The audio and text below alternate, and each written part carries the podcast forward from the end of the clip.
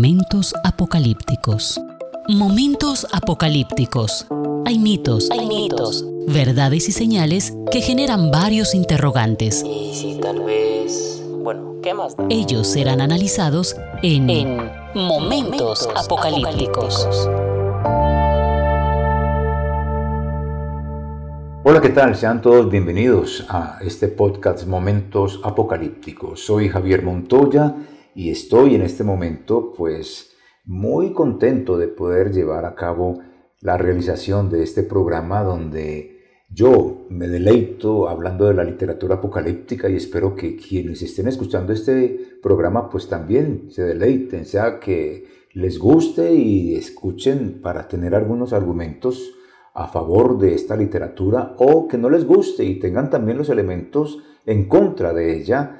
Pero lo importante es que nos unamos precisamente en torno a este tipo de literatura que ha creado pues tanta fantasía cuando realmente no es fantasía sino una gran realidad de ese gran amor de Dios para con todos nosotros expresado en unas figuras totalmente distintas, muy diferentes a nuestra forma de pensar y de comunicarnos en nuestra cotidianidad pero que era muy particular precisamente de la cultura judía. Así que aquí estamos y retornamos con todas estas características y les he compartido algunos de estos rasgos de la literatura apocalíptica y sobre todo desde el primer capítulo 1, del capítulo 1 de Apocalipsis, donde nos hemos centrado para ver las figuras, las imágenes, el tema central que allí hay para todos nosotros para el día de hoy, en el siglo XXI. Y seguiré con tal metodología. Y quiero que tengan presente y recuerden siempre que el primer hombre o la primera muestra de esa literatura apocalíptica, pues empezó con Ezequiel, pero él lo hizo muy tímidamente, porque realmente la figura central de todo esto, de ese desarrollo, fue Daniel. Pues Daniel, y a él, a él hace referencia a un montón de gente en el Nuevo Testamento, o en los otros textos apocalípticos que existen. Entonces, es importante tener presente que en el Antiguo Testamento hay otros textos eh, con el mismo estilo. Están en Isaías, están en Ezequiel, Zacarías. Y en el Nuevo Testamento también hay literatura apocalíptica como en la primera carta a los tesalonicenses, en Mateo 24, en Lucas 21, Marcos 13, entre otros textos más. Estos son algunos, no son exactamente los únicos.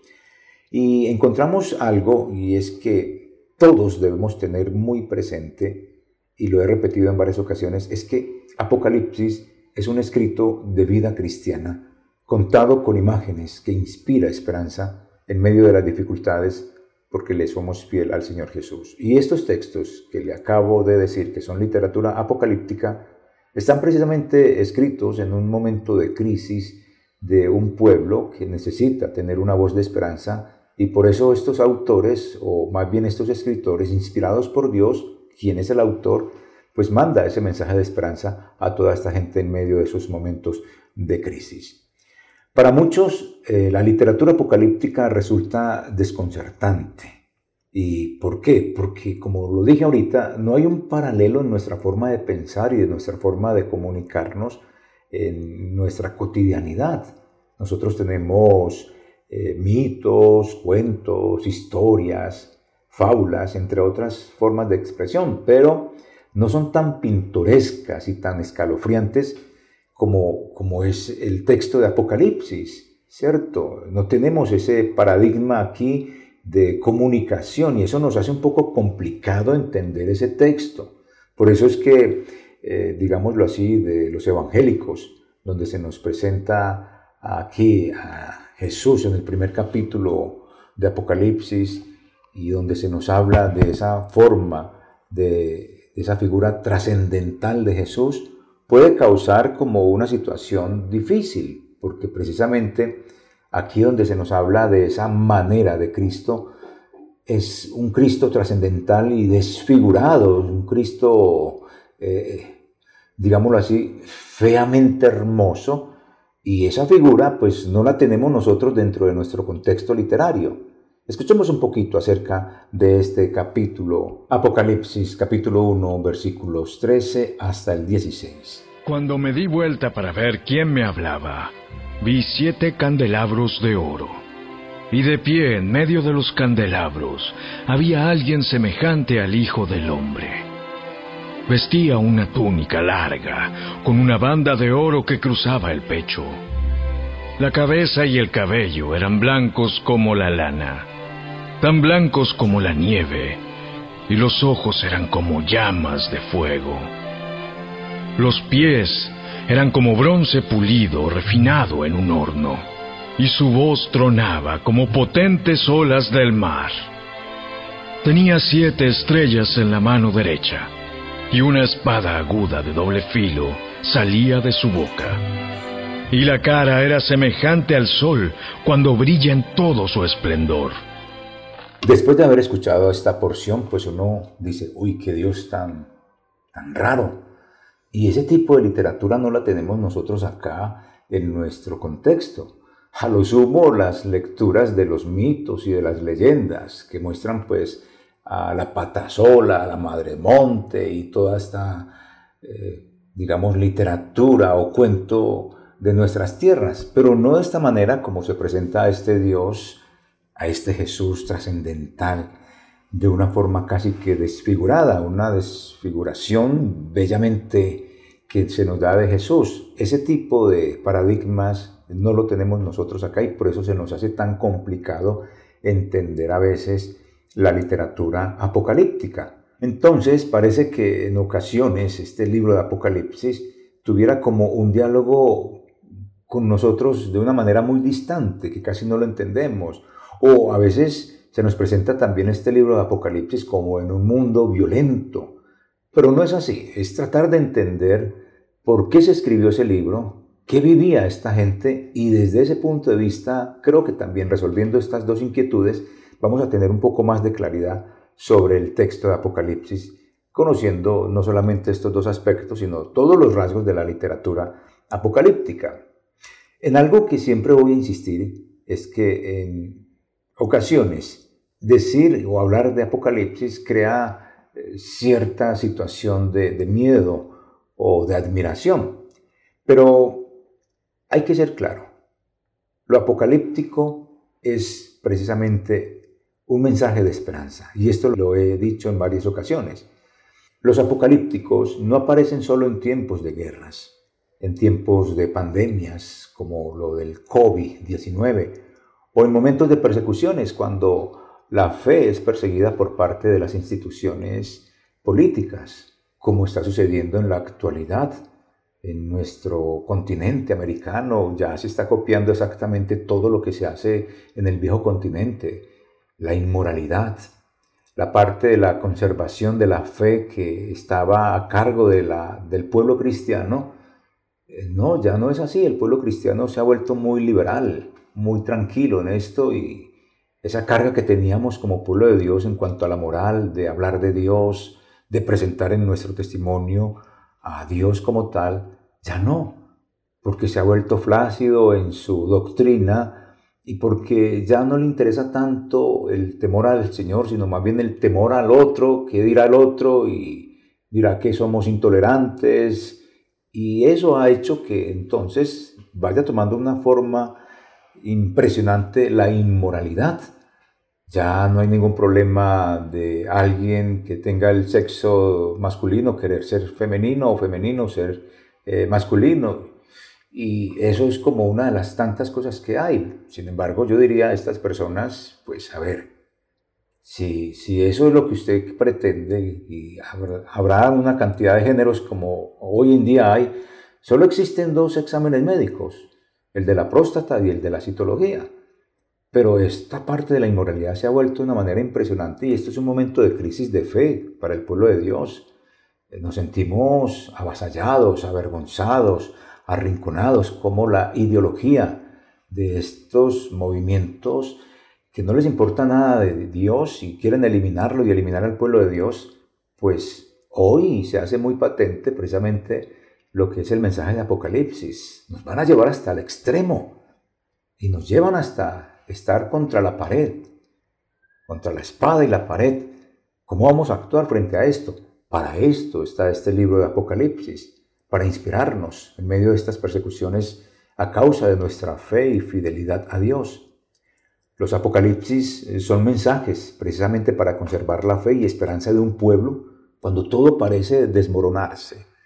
Así que, digámoslo así, el apocalipsis o los apocalípticos nos arman a todos espiritualmente, a los creyentes, para que no dudemos y sigamos siempre confiando en Dios. Así fue que sucedió precisamente con los judíos cuando Daniel escribió su libro de Daniel y así sucede con todos nosotros cuando leemos hoy el libro de Apocalipsis. Momentos apocalípticos. Así que el Apocalipsis nos ayuda a resistir los ataques del diablo. Es un libro para los soldados de la fe, que se levanta el pueblo de Dios, precisamente inspirado en este libro, contra las pruebas, aún sin saber cómo, cómo lo va a hacer, pero estamos guiados por Dios. Así que nunca olvidemos que a través de los símbolos de este texto de Apocalipsis, Dios nos habla, pero entenderlos es importante para no ser una mala aplicación. Primero, comprender el sentido bíblico de los símbolos es importante. Muchos símbolos que aparecen en los apocalípticos y aquí en el libro de Apocalipsis tienen un origen astral o tienen un origen mitológico, ya sea griego, ya sea persa, ya sea hindú, o de cualquier otra región del mundo. Pero acá el escritor bíblico probablemente no se percate del origen de cada uno de estos símbolos, no, simplemente habla de ellos con el valor que le ha dado precisamente la escritura y la literatura eh, judía, porque toman estos rasgos de la cultura, la mitología, la leyenda, y los reinterpreta para poder darles un mensaje al pueblo acorde a esa cultura que ellos están viviendo. Lo otro es que el símbolo tiene, digámoslo así, prudencia y flexibilidad. ¿Qué quiere decir esto? Es decir, que una misma realidad puede ser simbolizada por distintos símbolos. Por ejemplo, la iglesia puede ser representada por un candelero o por una estrella, ¿cierto?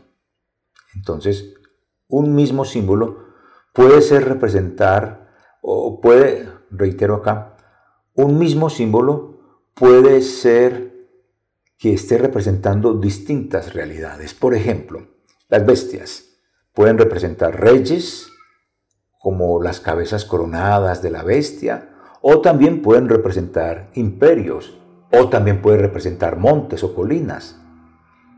Ahora, el número 7 representa la perfección de Dios pero también parece que representa a la bestia con su perfección del mal. La bestia, el dragón, aparece con siete cabezas. Siete en Dios es perfección en todos los aspectos. Siete en la bestia es perfección del mal, porque eso es lo que ella representa. Entonces el mismo elemento, la misma figura, el mismo símbolo puede estar dándonos significado en varias eh, situaciones. Por ejemplo, eh, digámoslo así, el número 7 aparece eh, en la escritura apocalíptica con siete ángeles o siete truenos y, no está detallando tampoco la acción de estos ángeles o de los truenos, porque eso también hace parte, como ya lo he dicho, en algunas ocasiones de la literatura apocalíptica. No todos los detalles tienen que estar dando un significado, no.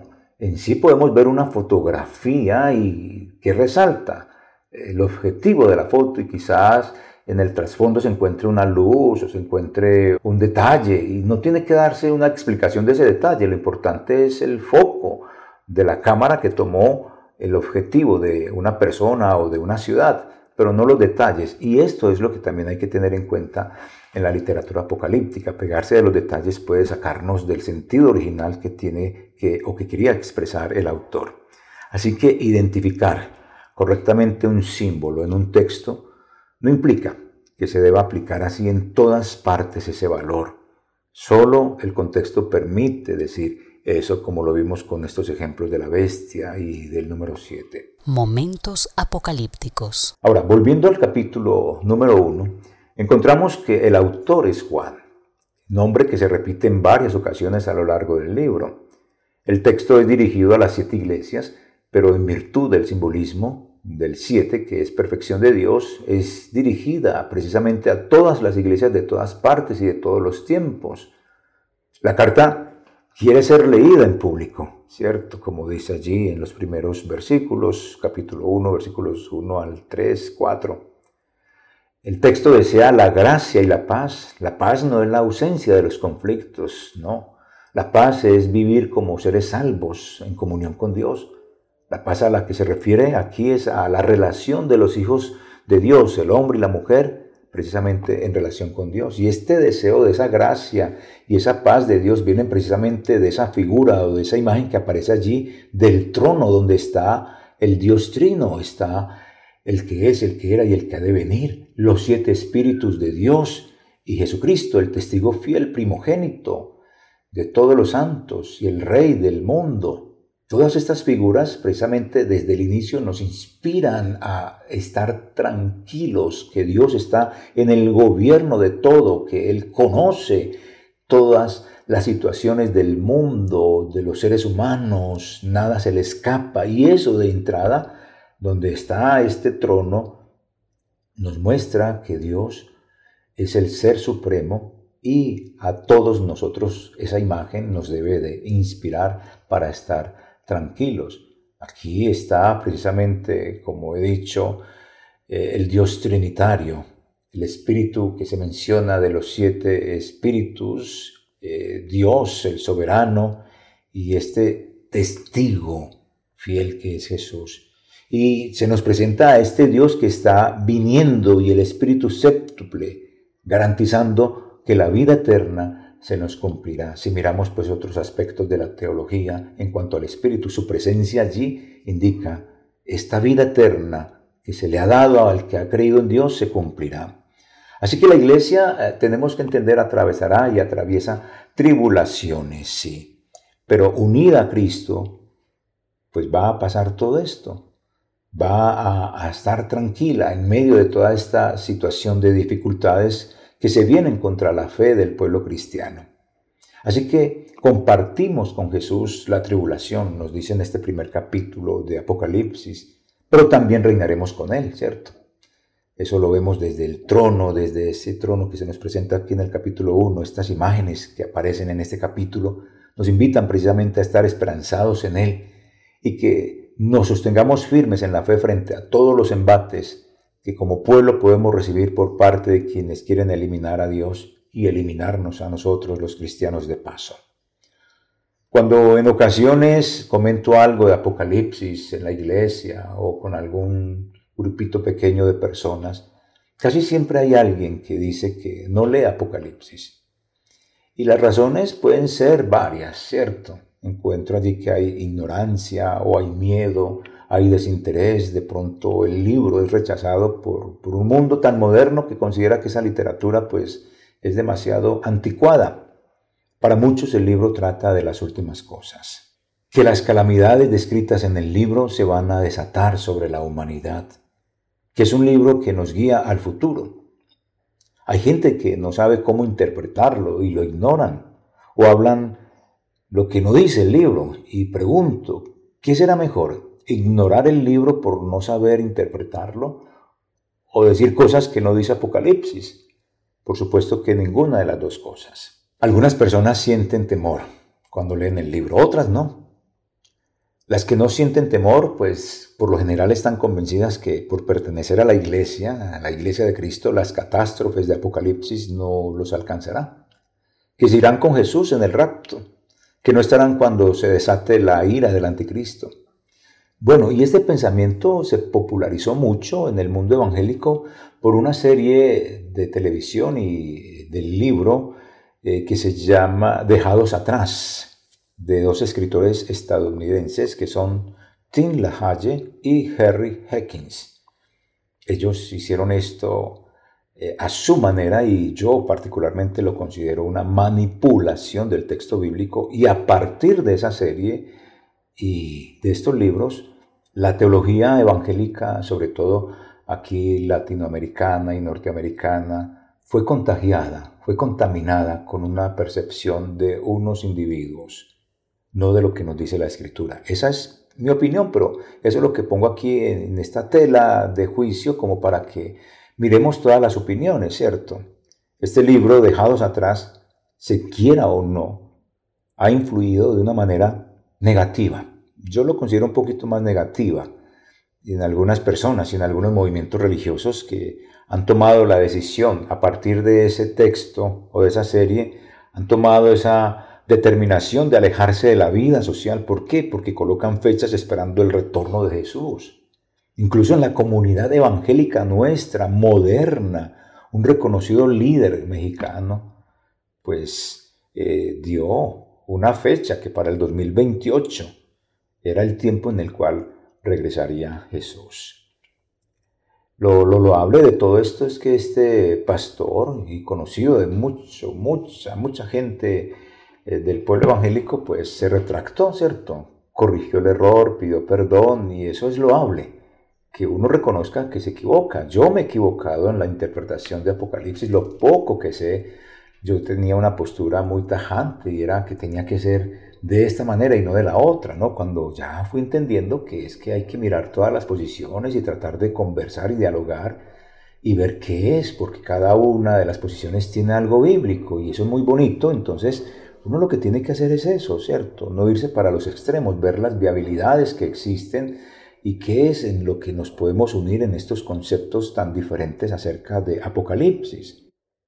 Pero retornando un poquito a estas diferencias, cuando se toman de esta manera tan extremistas, eh, puede suceder que, que hay gente, y como ya ha ocurrido, que lleva precisamente a unos líderes y a sus seguidores al suicidio, como ocurrió en Guyana en 1978 con Jim Jones.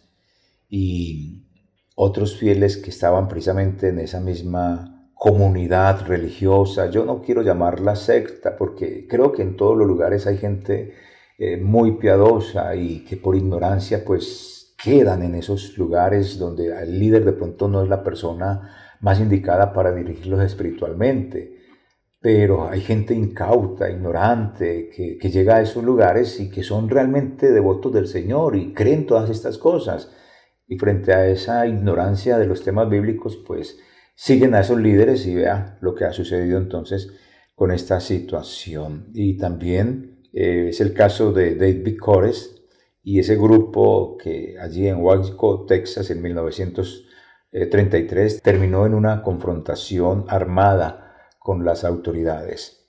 Así que para algunos la interpretación del Apocalipsis los ha inspirado precisamente a luchar para mejorar una situación, una situación en la que viven al considerar que precisamente el texto eh, condena la opresión del imperio romano y salen con esa bandera del apocalipsis contra la opresión social en sus diferentes regiones donde viven. Y es verdad, el libro Apocalipsis es un libro político y es un libro que ataca y critica precisamente eh, al imperio la opresión, la injusticia que existe, la pobreza a la cual lleva a una nación o a un pueblo gobernado y dominado por la tiranía.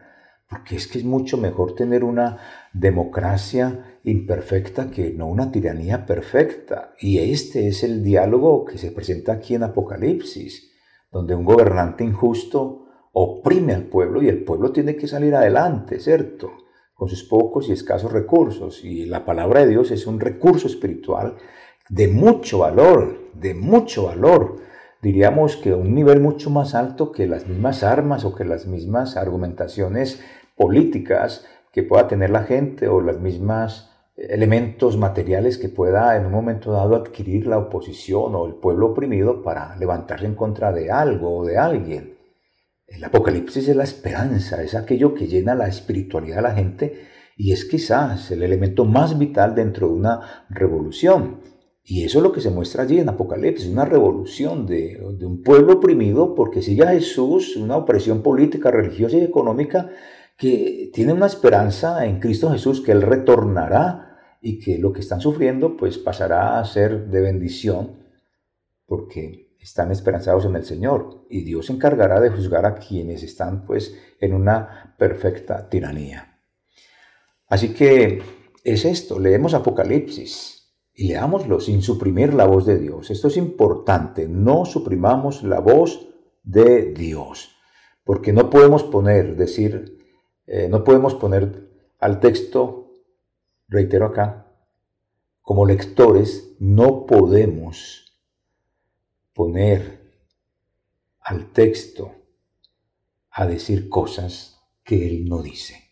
No suprimamos la voz de Dios del texto sagrado, porque entonces vamos a invalidar el sentido original que tenía el texto para inspirarnos y vamos a poner nuestra argumentación. Y nuestra argumentación, aunque es válida, no es espiritual, no es la fuente para proveerle la esperanza a la gente en medio de la crisis. Es un error pretender leer Apocalipsis de otra manera tomando los símbolos y aplicarlos directamente a nuestra cultura. No, cuando hacemos eso, de tomar los símbolos, los números y aplicarlos directamente a nuestra cultura, eso es como querer que un número de zapatos, el calzado número 36, le sirva a todo el mundo, le sirva a niños, le sirva a hombres, a mujeres, le sirva al que calza 42, al que calza 27. No, eso no podemos hacerlo con el libro de Apocalipsis. No, Vivimos en un mundo totalmente distinto al de Apocalipsis y por esta razón no pensemos que Juan escribió Apocalipsis teniendo presente en su mente a la ciudadanía del siglo XXI o a la ciudadanía de unos siglos, siglos venideros. No. Apocalipsis no se escribió así. Él escribió Apocalipsis pensando en que él era la última generación, lo mismo que hizo Pablo y otros escritores evangélicos. Pensaron que ellos eran la última generación, no estaban pensando en nosotros. De lo que sí estamos seguros es cuando se escribió Apocalipsis y esta revelación tan profunda, Dios sí estaba pensando en nosotros, nos tenía en su mente y hay una palabra divina en esos textos para nosotros. Y esos símbolos nos pueden traer una palabra divina, pero hay que saberlos aplicar. Por eso hay que conocer, como hemos venido mirando en los capítulos anteriores, qué es el símbolo, qué significan los números, para poder tener precisamente el principio espiritual, pero no podemos calzar a todo el mundo con el mismo zapato y el mismo número. Así que debemos encontrar esa palabra de Dios escrita en el siglo I para nosotros, los del siglo XXI, y eso siempre será un trabajo sin tregua, porque tratar de seguir las normas de interpretación bíblica nos ayudará, ayudará a aterrizar en el texto bíblico como debe de ser y de extraer las verdades bíblicas para nosotros, los de este lado del tiempo en el siglo XXI.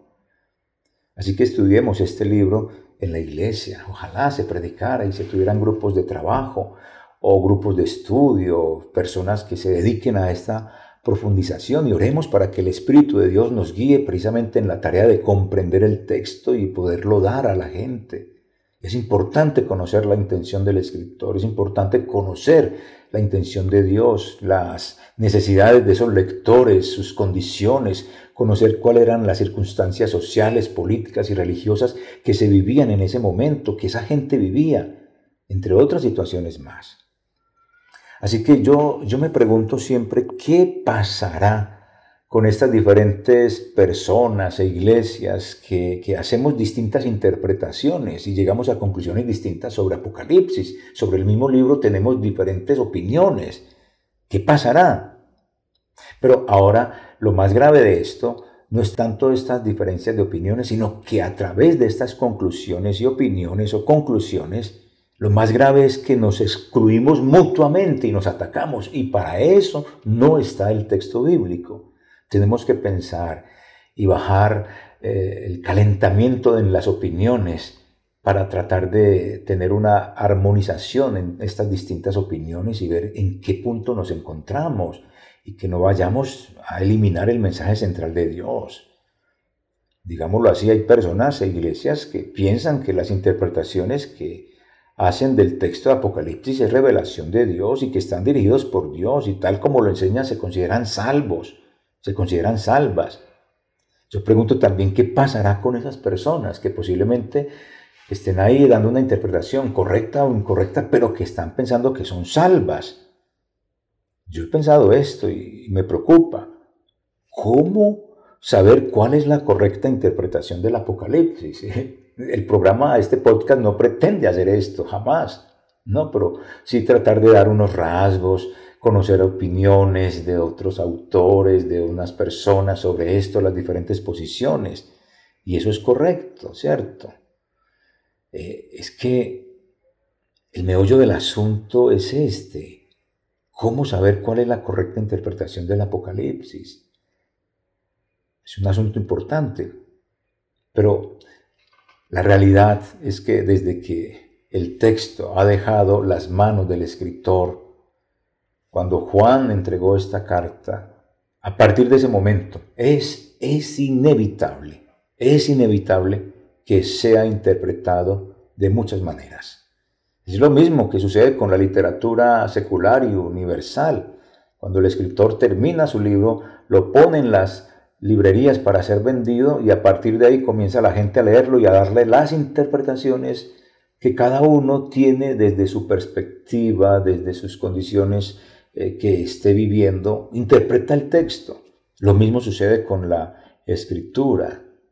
Pero por eso la escritura tiene unas herramientas universales, la exégesis, la hermenéutica, la, la homilética, los idiomas, el contexto cultural, político y religioso, que tantos eh, estudiosos eh, se han matado buscando todo esto para tener esas herramientas universales y poder comprender el texto bíblico y por lo menos que nos unamos en la intención de Dios y en el propósito del autor para encontrar el principio por el cual se escribió algo.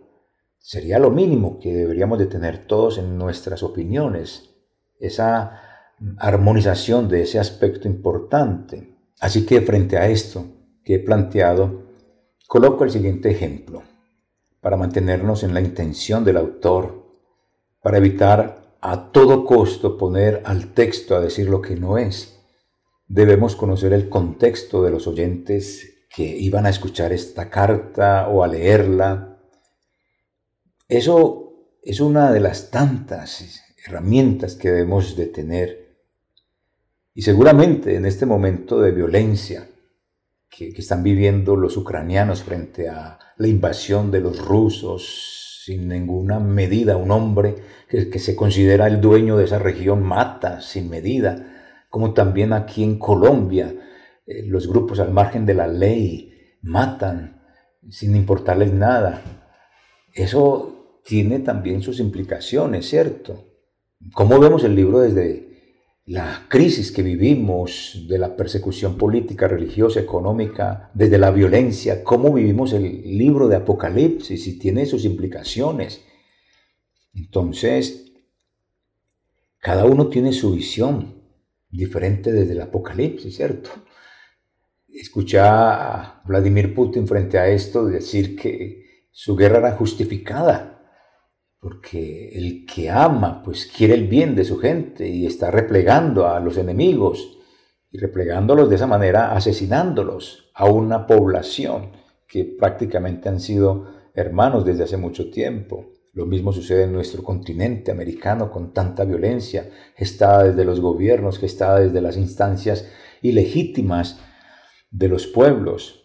Así que no estamos lejos en nuestra América Latina de vivir también estas situaciones de crisis que se muestran desde Apocalipsis con unas persecuciones que traen y acarrean consecuencias políticas, religiosas y económicas. Vivimos con relativa calma de pronto el Apocalipsis en regiones donde no vemos esta violencia tan fuerte, pero cuando la empecemos a ver tan fuerte, creo que acudiremos a este libro si miramos el libro como libro de esperanza y no como libro de terror. Así que cuando comience algo de violencia o de persecución religiosa o de esa escasez económica en cualquier lugar del mundo cristiano, donde hay gente cristiana, muy seguramente Apocalipsis va a tomar realce y será reinterpretado acorde a las situaciones particulares. Lo importante en este caso es que cuando ambos pueblos, pueblos como los ucranianos, como un colombiano, como un mexicano, como un estadounidense, eh, pues lleguemos a estas situaciones difíciles, el texto bíblico nos va a ayudar. Cuando veamos que la violencia armada por un lado o la violencia eh, religiosa que impida adorar a Dios, todo esto nos va a unir y el texto de Apocalipsis realmente refleja toda esta situación de crisis. Y ahí entonces vamos a tener la interpretación correcta, porque desde ese libro se muestra a Dios que ama a un pueblo oprimido, sea la causa que sea. Nos muestra a un Dios que ama a las personas, que quiere salvarlas, que las personas lo adoremos y que amemos al prójimo. Este es el, en síntesis el meollo del asunto. Independiente de las distintas interpretaciones, esto no se puede quitar. Dios ama a las personas, desea salvarlas, dio a Jesús para salvarlas, quiere que lo adoremos y quiere que nos amemos los unos a los otros. El texto muestra que Dios ama a las personas, que envió a Jesús para salvar al mundo, que desea que todo el mundo sea salvo en Cristo Jesús, que lo adoremos a Él y que nos amemos. Desde que no atente con esto, vamos salvando y tenemos puntos de encuentro. Eso es muy importante.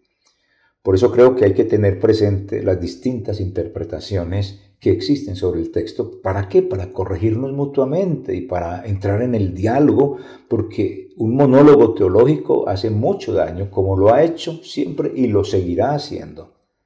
Así que debemos tener presente que el contexto de la literatura apocalíptica se cree en ese contexto que la humanidad entera está dominada por la maldad, por el pecado, por la muerte, pero que en un futuro cercano o en un futuro lejano, no sabemos, estos poderes del mal, del pecado y de la muerte van a ser juzgados por Dios y se va a instalar el reinado de paz divina.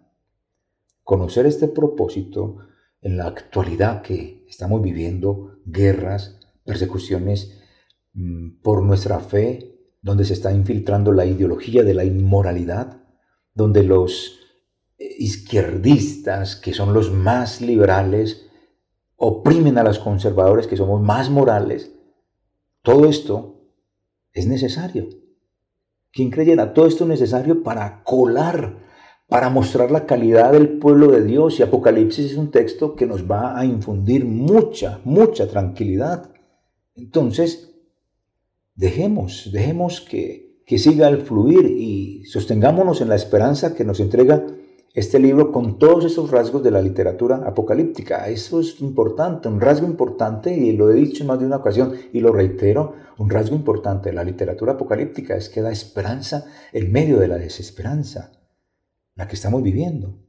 Ese rasgo apocalíptico donde un mensajero celestial muestra a un hombre una visión de la historia y de lo que va a suceder es alentador e invita a todos los fieles a Dios a pasar por las dificultades con esperanza.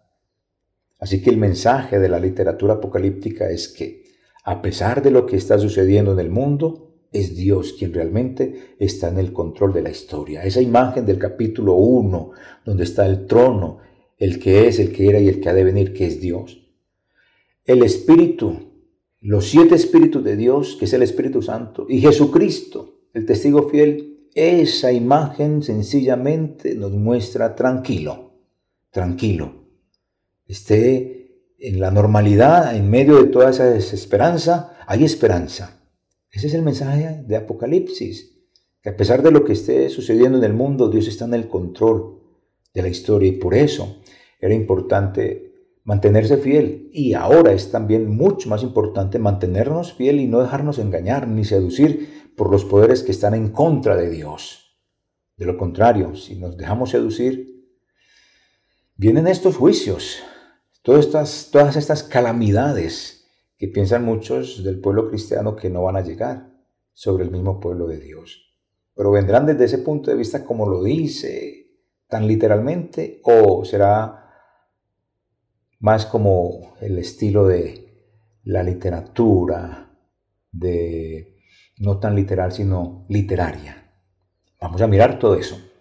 En la literatura apocalíptica se usa mucho lo legendario, se usa mucho los mitos, y es normal porque hace parte precisamente de la historia de los pueblos.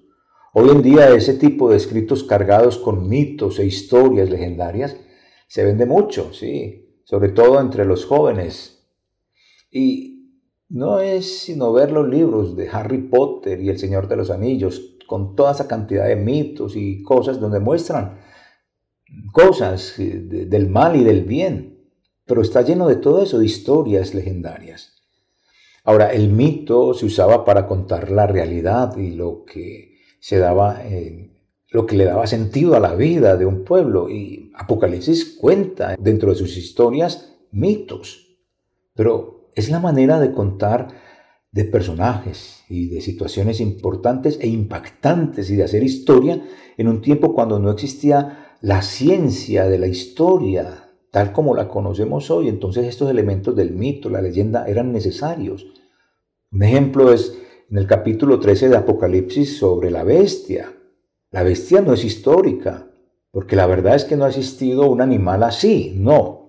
Sin embargo, tiene su impacto histórico. ¿Por qué? Porque sabemos que dentro de la literatura apocalíptica un rasgo es este, está el simbolismo de la bestia y el simbolismo se refiere precisamente al imperio romano, y en eso coinciden todas las distintas interpretaciones. Entonces miremos que a veces hay distanciamientos, pero en otros hay acercamiento. Y eso es lo que estamos tratando de buscar siempre que miremos otros eh, diálogos de Apocalipsis.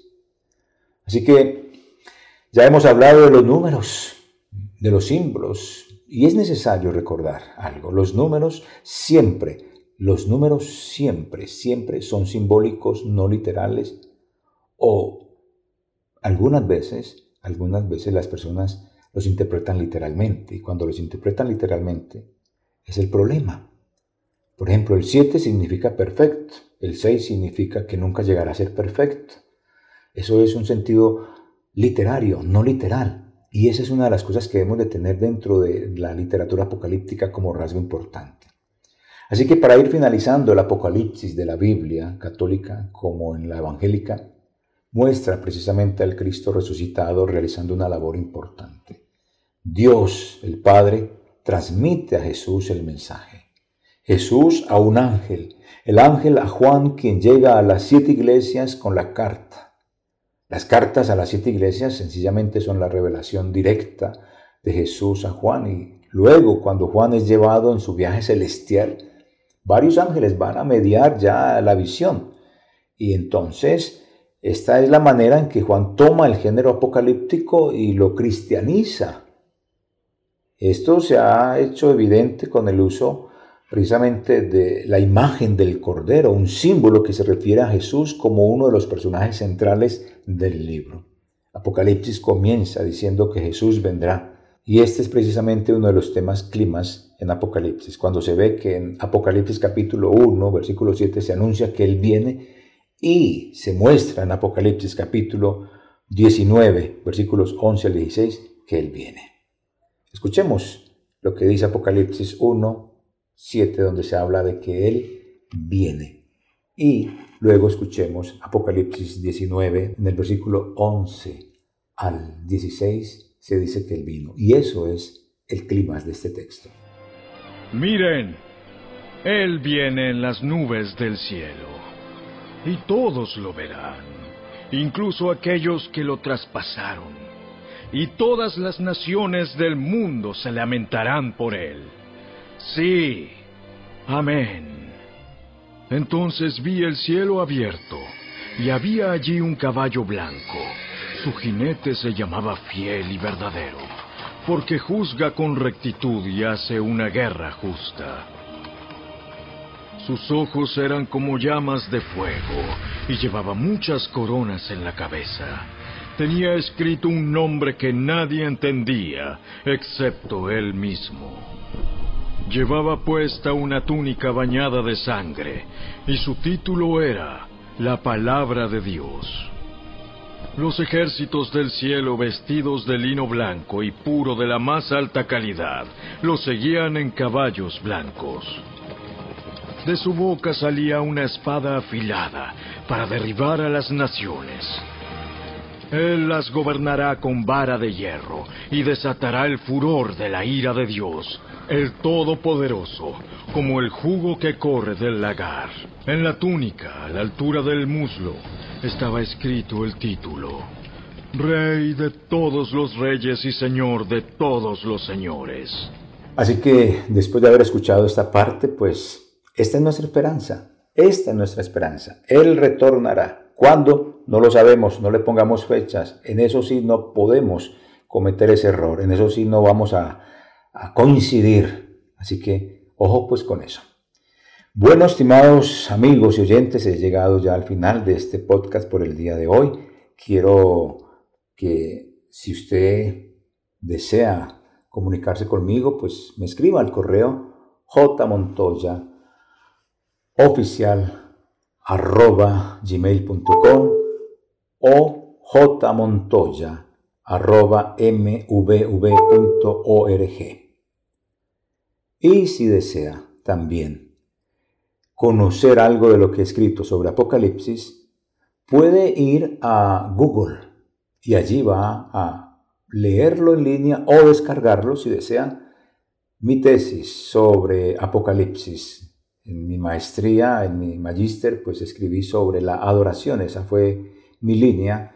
Y el título de esta tesis, si desea leerla o bajarla en Google, es el siguiente. Caminando hacia la adoración celestial, una interpretación del libro de Apocalipsis desde la mirada de la primera comunidad cristiana. Está montada en el repositorio de la Universidad Pontificia Bolivariana. Bueno, estimados amigos, hemos llegado ya al final de este podcast. Nos encontraremos en otra oportunidad. Soy Javier Montoya Puentes. Bendiciones, les espero. Momentos apocalípticos. Momentos apocalípticos. Hay mitos, hay mitos, verdades y señales que generan varios interrogantes. Y si tal vez... Bueno, ¿qué más da? Ellos serán analizados en, En Momentos apocalípticos.